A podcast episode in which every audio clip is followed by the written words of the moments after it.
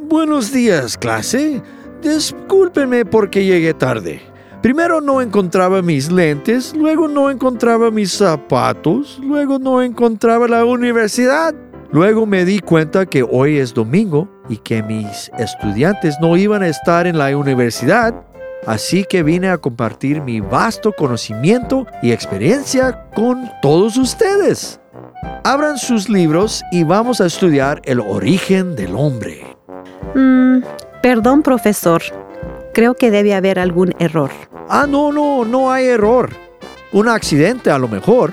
Mire, había algo como una amiba en el agua y creció un poco y se hizo renacuajo y luego le crecieron patas y caminó en la tierra seca y se hizo lagartija y luego se hizo perro y el perro se hizo chango. Eso es cuento de changos y no entiendo por qué quiere convencer a la gente que sí es cierto. La Biblia en Génesis 1.27 claramente dice, y creó Dios al hombre a su imagen, a imagen de Dios lo creó, varón y hembra los creó. ¿La Biblia? La Biblia es solo un libro de historias y poemas. Si quieres saber el origen del universo, tienes que ir a la universidad por lo menos cuatro años y si quieres ser tan inteligente como yo, bueno, pues debes ir otros cuatro o seis años después. Y otra vez, ¿cuál versículo dijiste que era? Génesis 1.27. Y creó Dios al hombre a su imagen, a imagen de Dios lo creó. Varón y hembra los creó. Mm, eso es muy interesante. Yo siempre pensé que mi tío fue un chango. Necesito estudiar esto un poco más. Génesis 1.27.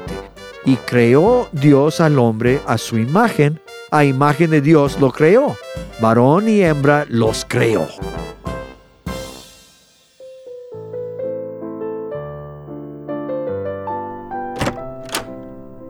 ¿Quién es el maestro aquí?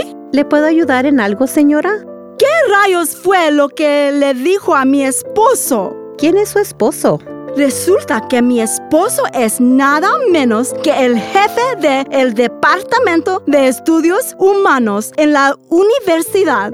¿Cómo se atreve a decirle a mi esposo que está enseñando algo que es falso? Señora, la evolución es una teoría.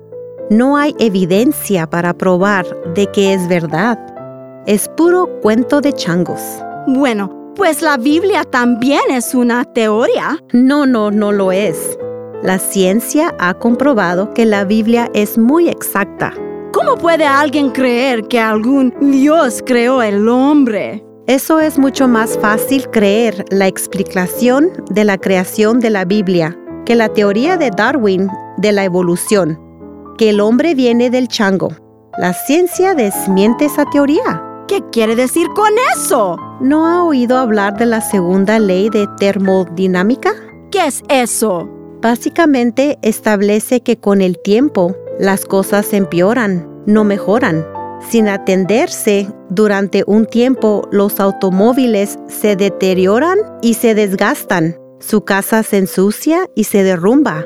La gente envejece, se debilita y se muere. Pues eso es muy cierto. El decir que el hombre viene de un chango sería decir que el chango es mejor que el hombre, lo cual simplemente no es cierto. Los changos no pueden reparar autos, no pueden limpiar una casa tan bien como tú o yo, nunca han inventado nada, no leen ni escriben. Sí, los changos simplemente son inferiores al hombre. Entonces, ¿cómo podemos haber venido de los changos? La segunda ley de termodinámica desmiente la teoría de la evolución. Entonces, ¿qué queda? Génesis 1.27. Y creó Dios al hombre a su imagen. A imagen de Dios lo creó. Varón y hembra los creó. Tengo que ir a decirle a mi esposo.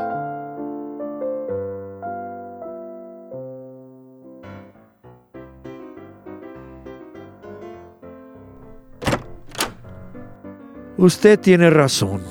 Debe de haber un Dios y Él debe haber creado originalmente al hombre. Me da gusto que está de acuerdo. ¿Qué le hizo cambiar de opinión? Mi esposa y esta Biblia. Mire, lea Génesis 1.27. No puedo leer eso. ¿Qué es esto? Es una copia del manuscrito original en hebreo. Básicamente dice lo mismo que usted me dijo hace un momento. Y creó Dios al hombre a su imagen. A imagen de Dios lo creó. Varón y hembra los creó. Génesis 1.27. Profesor, ¿por qué está tan triste? Yo estaría feliz si me acabara de enterar que mi tío no fue chango. Por eso sí estoy contento. Es que leí un poco más adelante y vi que Adán pecó en contra de Dios. Y todo hombre ahora está maldicido por eso. Profesor, usted necesita leer el resto de la Biblia. Dios mandó a Jesús para que Él fuera maldecido en lugar nuestro. Jesús tomó nuestro castigo por el pecado cuando Él murió en la cruz. Todo lo que usted tiene que hacer para estar bien con Dios es nacer de nuevo. Eso es absurdo.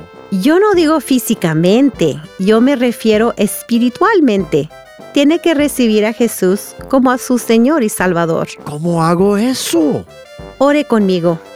Querido Dios, Querido Dios, gracias por enviar a Jesús gracias por enviar a Jesús a morir por mis pecados. a morir por mis pecados. Jesús, entra en mi corazón. Jesús, entra en mi corazón. Sé mi Señor y Salvador. Sé mi Señor y Salvador. En el nombre de Jesús. Amén. En el nombre de Jesús. Amén. Comparte Fish Bites for Kids en las redes sociales y realmente apreciaríamos que te tomaras un momento para calificar y revisar este podcast para ayudar a llegar a más personas. Gracias por escuchar y vuelve pronto para obtener más de Fish Bites.